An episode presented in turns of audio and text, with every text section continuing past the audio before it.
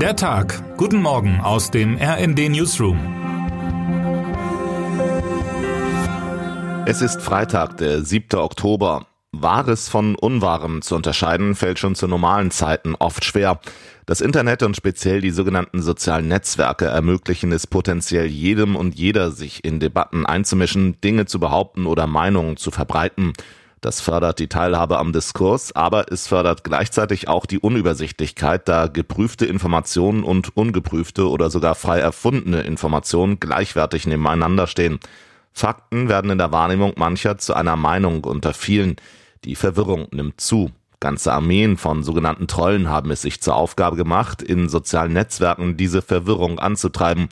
Sie organisieren Kampagnen gegen politisch Unliebsame, sie streuen Falschinformationen etwa über den Ukraine-Krieg oder über Geflüchtete in dafür empfängliche, oft rechte und russlandnahe Kreise und tragen damit zur Spaltung der Gesellschaft im Ganzen bei.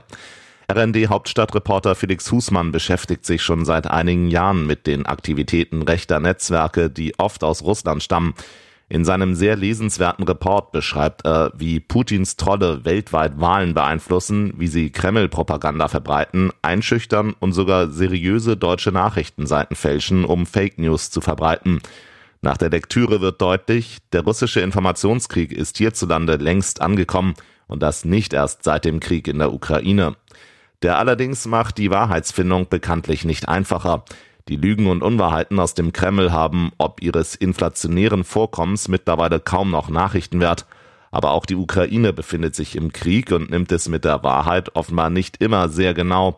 So berichtete die New York Times gestern, dass US-Geheimdienste vermuten, die Ukraine stecke hinter dem Anschlag auf die russische Kriegsunterstützerin Daria Dugina durch eine Autobombe nahe Moskau im August.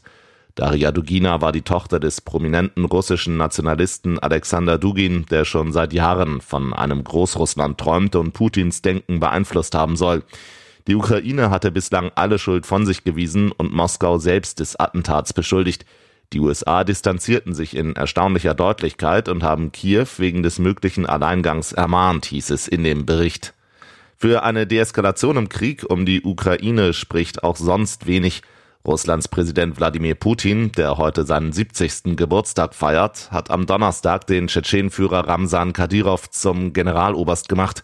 Der trägt den wenig feinsinnigen Spitznamen Putins Bluthund, herrscht seit Jahren mit brutalen Mitteln in der russischen Kaukasusrepublik und ist zuletzt durch Kritik an der angeblich zu laschen Kriegsführung der russischen Armee aufgefallen.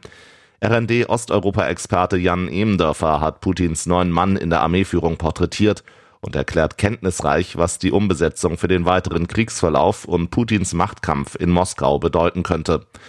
Kadyrov jedenfalls wird heute um 11 Uhr keine Rolle spielen, wenn in Oslo der diesjährige Friedensnobelpreisträger bekannt gegeben wird. Insgesamt stehen 251 Kandidatinnen und Kandidaten sowie 92 Organisationen für den Friedensnobelpreis auf der Nominierungsliste. Es ist die zweithöchste Zahl in der Nobelpreisgeschichte. RND-Autor Imre Grimm hat sich die aussichtsreichsten Kandidatinnen und Kandidaten angeschaut und bewertet. Gute Chancen haben demnach nicht nur Kreml-Kritiker Alexei Nawalny und der ukrainische Präsident Volodymyr Zelensky, sondern auch der Whistleblower Edward Snowden. Termine des Tages. Prag.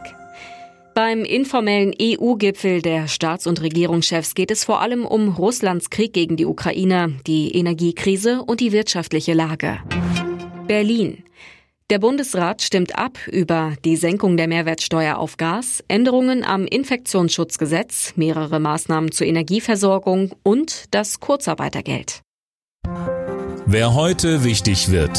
Nicht, dass das vergessen wird. Heute ist der World Smile Day. Am ersten Freitag im Oktober wird an den lachenden Smiley als Botschafter der Fröhlichkeit erinnert.